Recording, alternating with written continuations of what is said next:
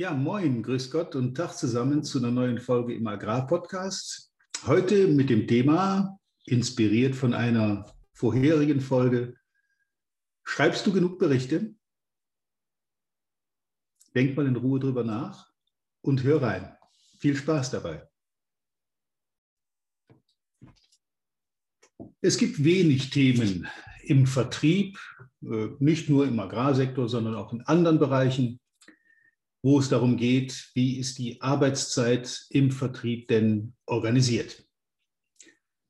Und weil ich vor kurzem mal so eine Folge hatte, wo es darum ging, ob du auch wirklich deinen Job machst oder ob du dich mit administrativen Dingen mehr beschäftigst als äh, mit dem eigentlichen Verkaufen beim Kunden, bin ich auf die Idee gekommen, jetzt mal so in alten Unterlagen zu wühlen. Und da habe ich Vortragsfolien gefunden. Irgendwie schmeißt man ja doch ein paar Sachen nicht immer gleich weg, sondern die findet man dann irgendwann später nochmal wieder.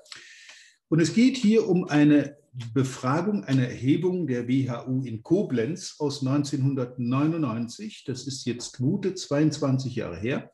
Also das ist nicht aktuell, das sage ich gleich von vornherein. Aber ich denke, das eine oder andere lässt sich da mit Sicherheit herausziehen, auch für die heutige Tätigkeit.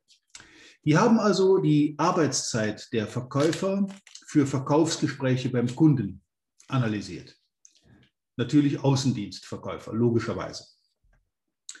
Die Gesamtarbeitszeit der Verkäufer betrug zu dieser Zeit durchschnittlich 9,7 Stunden pro Tag.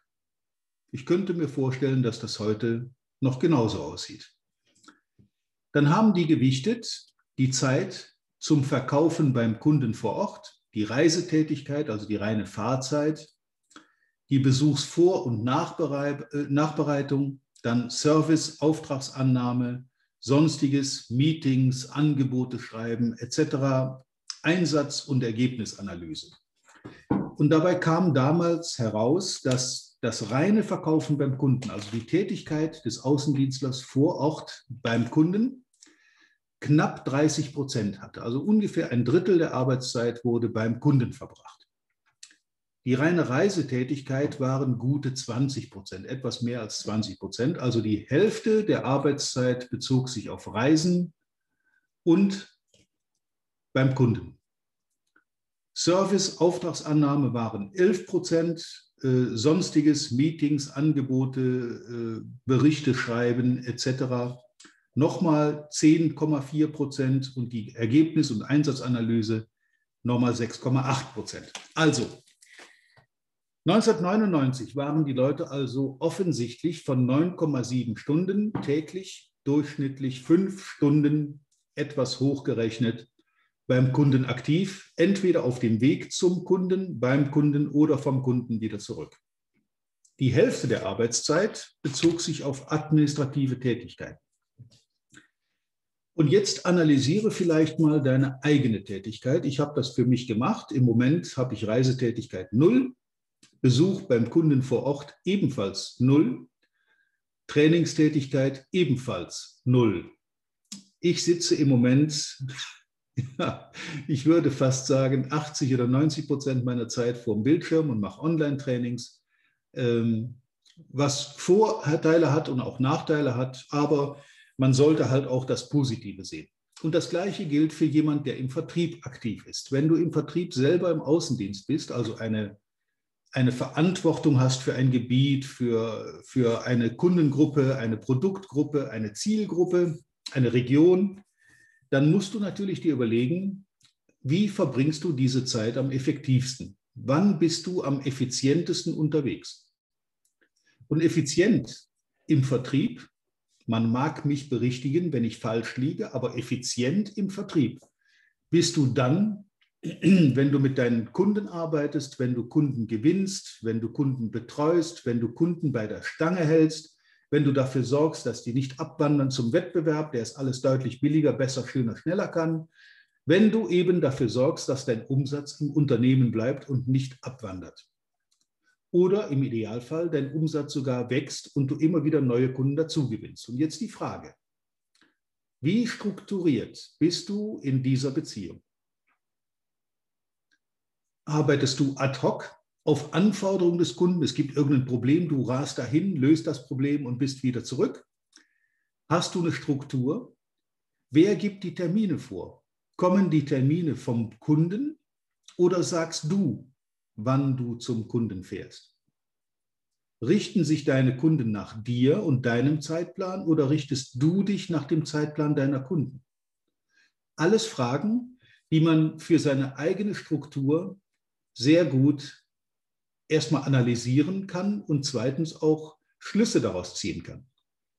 Deshalb gibt es hier äh, oben hinter mir das Bild mit den Berichte folgen. Diese Folie ist übrigens noch älter als 22 Jahre. Die habe ich irgendwann auch mal aufgelegt bei einem Vortrag, wo es darum ging, Außendienstorganisation, Arbeitszeitmanagement, wo ich schon damals gesagt habe, also ich sage mal, die ist geschätzt 25 Jahre alt, die Folie, die da hinter mir gezeigt wird, damals schon gesagt habe, dass ein Außendienstler, der für den Vertrieb an bestimmte Kunden verantwortlich ist, nicht mit administrativen Bürokratismen überworfen werden darf, weil er das auch als Ausrede nimmt, warum man bestimmte Kunden nicht gewinnen kann oder Neukundenakquise nicht betreiben kann.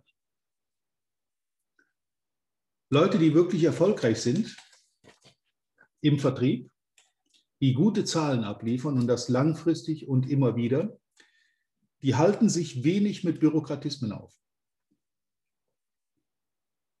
Die sind umso näher an ihren Kunden, an bestehenden Kunden, die man natürlich halten muss irgendwie, weil das sind die berühmten Kunden, die das Grundrauschen ins Geschäft bringen. Die sorgen dafür, dass der Rubel rollt, dass es läuft. Und die sorgen auch dafür, dass ich die Zeit habe, parallel dafür zu sorgen, immer wieder auch neue Kunden aufzutun und neue Felder zu erschließen. Wenn das nicht passiert, dann bist du kein Verkäufer, sondern dann bist du ein Kundenbetreuer. Es gab zu den, zu den Zeiten Ende der 90er, Anfang der 2000er Jahre auch durchaus einen Haufen Firmen, die gesagt haben, wir teilen unsere Vertriebsmannschaften auf. Und zwar in Hunter, also Jäger, und Farmer, also Pfleger. Und dann gab es da eine Truppe, das waren so die Rampensäue, die sind durch die Gegend gerast und haben Kunden aufgerissen am laufenden Band. Und sobald die dann das erste Geschäft platziert haben, wurden diese Kunden den Huntern weggenommen und den Farmern übergeben, die dann für die Kundenbetreuung und das Halten der Kunden und die Serviceaufgaben verantwortlich waren. Das heißt, der, der den Kunden gewonnen hat, sieht den eigentlich nur einmal beim ersten Geschäft und danach ist der Kunde für ihn wieder tabu, weil dann irgendjemand im Innendienst oder von den Außendienstbetreuern das dann übernimmt der sich aber nicht um Neukundenakquise kümmert. Jetzt ist mir dieses Modell, muss ich ehrlich sagen, seit einigen Jahren schon nicht mehr begegnet, wirklich in der Praxis. Es mag sein, dass das der ein oder andere noch so macht. Ähm, in meiner Beobachtung stelle ich da sehr wenig davon fest, dass also immer noch diese Aufteilung Hunter-Farmer irgendwo existiert. Das mag es, wie gesagt, geben, aber ich stelle es praktisch nicht mehr fest. Sorry. Woraus sich die Frage ergibt, bist du eher der Farmer oder eher der Hunter?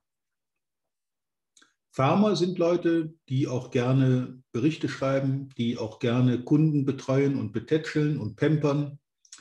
Und Hunter sind Leute, die praktisch immer dieses Vertriebsgehen zwischen den Ohren haben und immer auf der Suche sind nach neuen Chancen, wo sich Kontakte ergeben und dann auch immer so dieses wie soll ich das sagen, dieses kreative Netzwerken, was diese Leute tun, und zwar aus sich selbst heraus. Da gibt es wenig Struktur. Ich habe festgestellt, dass Leute, die so ticken, sehr unstrukturiert arbeiten und sehr ad hoc arbeiten, während die Farmer doch eher die sind, die einer klaren Struktur folgen, die eine klare Aufgabenverteilung lieben, die auch klare Arbeitsabläufe für sich organisiert haben.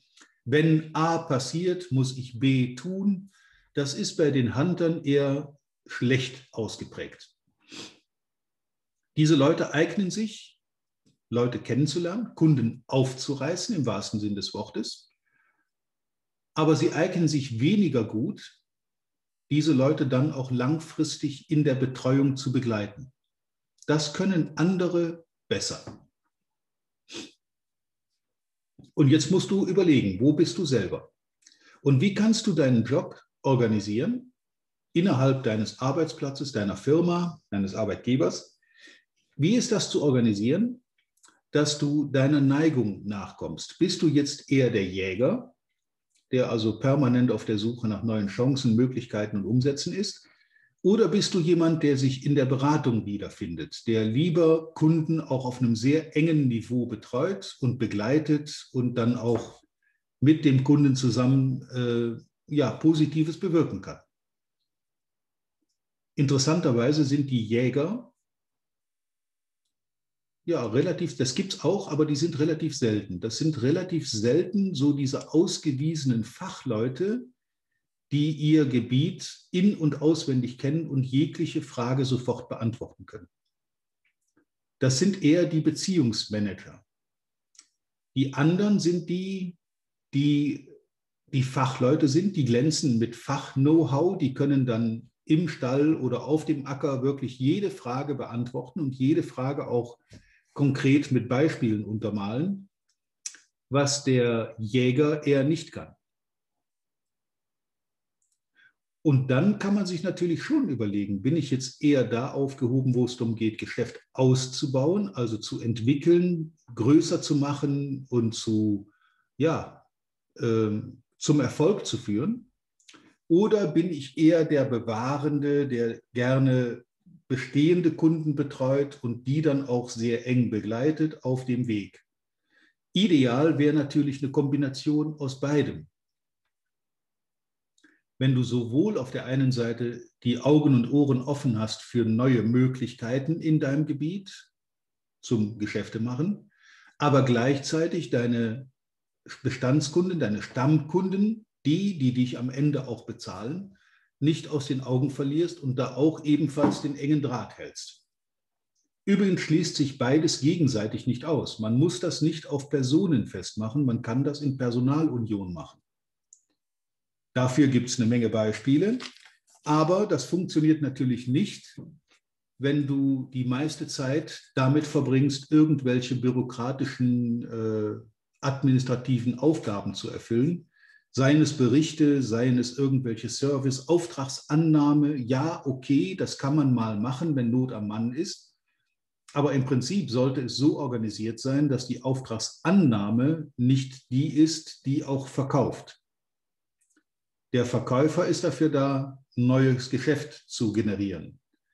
Wenn das dann in den Routineablauf einer Firma überführt ist, also ich sage jetzt mal, du hast einen Kunden gewonnen, der jetzt dein Futter einsetzt, dann ist es absolut nicht notwendig, dass dieser Kunde in Zukunft jede Lieferung bei dir persönlich bestellt, die du dann weitergibst an den Innendienst, der das dann wieder, ja, ich kenne ja so ein paar Pappenheimer, die so einen Auftrag mit 180 auf der Autobahn in den Telefonhörer bellen, mit ein paar Funklöchern dazwischen und der Innendienst das dann eifrig mitschreibt, tipselt das dann in die Auftragsannahme, ins Warenwirtschaftssystem, da sind ein paar Fehler drin und bums ist das falsche Futter beim Kunden. Wer hat Schuld? Der mit 180 telefoniert hat, der Innendienst, der nicht zuhören konnte, das Funknetz, was nicht funktioniert hat, oder es gab keine Kontrolle dessen, was da eingegeben wurde, keine Plausibilitätskontrolle. Deshalb war auch der letzte Beitrag zu diesem Thema, der auch ein bisschen äh, Resonanz gebracht hat, das hat mich gefreut. Der ein oder andere hat gesagt, jawohl, da hast du genau aus meinem, mit meinem Mund gesprochen, das war genau das, was ich auch immer denke und immer erlebe. Andere haben gesagt, so kann man das nicht sehen, das ist ja alles irgendwie voneinander abhängig. Ja, natürlich ist es das. Logisch ist es voneinander abhängig, dass draußen jemand verkauft und drinnen jemand dafür sorgt, dass der Kunde sein Futter auch kriegt oder seine Landmaschine oder sein Dünger oder sein Pflanzenschutzmittel. Aber das kannst du nicht alles in Personalunion machen. Wenn du gleichzeitig Verkäufer, Jäger, Betreuer, Logistiker, Innendienst, Auftragsannahme und so weiter bist, dann wirst du nicht mehr wenigstens 50 oder 60 oder von mir aus auch 70 Prozent deiner Arbeitszeit am Kunden verbringen, sondern mit irgendwelchen nachgelagerten administrativen Aufgaben. Und dann, spätestens dann, ist der Punkt erreicht, wo du über deine Arbeitszeit nachdenkst, weil dann sind auf einmal 9,7 Stunden wie vor 22 Jahren pro Tag nicht mehr genug. Dann brauchst du auf einmal 12 Stunden oder in der Saison auch mal 14 Stunden. Und dann kommt deine gesamte Work-Life-Balance aus dem Ruder und deine Familie verlässt dich und du hast irgendwo gesundheitliche Probleme und was auch alles noch kommen kann. Das alles kann passieren, wenn du deine Arbeitszeit nicht aus eigenem Antrieb so organisierst, dass du entsprechend effektiv und effizient arbeitest. Auf das Thema effektiv und effizient kommen wir später nochmal zurück. Daraus, glaube ich, mache ich auch nochmal eine neue Folge. Damit soll es das aber für heute schon gewesen sein. Ich wünsche dir bei der Organisation deiner Arbeitszeit, deiner Aufgaben, denn Zeitmanagement gibt es eigentlich nicht. Du kannst Zeit nicht managen. Zeit vergeht einfach. Du kannst Aufgaben managen. Also ist der, das, der Titel Zeitmanagement ist auch schon ein Anachronismus an sich. Ähm, Aufgaben kannst du managen, Zeit wirst du und ich und keiner auf diesem Planeten anhalten können, die läuft einfach weiter. Jedenfalls wünsche ich dir mit der Analyse deiner heutigen Situation und den notwendigen und möglichen Änderungen daran viel Erfolg, viel Spaß dabei, vielleicht sogar die ein oder andere freie Stunde zusätzlich durch das Neuorganisieren und natürlich wie immer reiche Ernte. Bis zum nächsten Mal. Vielen Dank, dass du heute wieder dabei warst. Wir hoffen, du hattest genauso viel Spaß wie wir. Wenn dir gefallen hat, was du gerade gehört hast, dann war das erst der Anfang. Denn auf walter-peters.de-termin erhältst du kostenlos und unverbindlich ein Beratungsgespräch mit Walter. In diesem 30-minütigen, völlig kostenfreien Erstgespräch erarbeitet Walter mit dir einen Schritt-für-Schritt-Plan, den du direkt anwenden kannst. Du lernst zum Beispiel, wie du deinen Umsatz innerhalb weniger Wochen deutlich steigerst, wie du mehr Neukunden für dich gewinnst und deine Verkaufsgespräche erfolgreich abschließt. Da Walter immer nur eine begrenzte Zahl von Anfragen bearbeiten kann, warte nicht zu lange. Denn Fakt ist, wer weiterkommen will, braucht einen Experten. Walter hat mit über 40 Jahren im Vertrieb und 15 Jahren als Trainer schon zahlreichen erfolgreichen Unternehmen dabei geholfen, ihre Umsätze massiv zu steigern und Kundenverhandlungen deutlich zu vereinfachen. Wenn du also wissen willst, ob du für ein Erstgespräch in Frage kommst, geh auf walter-peters.de-termin und fülle das Formular aus. Bis zum nächsten Mal bei Erfolgreich im Agrarvertrieb, der Agrarpodcast. Wir wünschen dir reiche Ernte.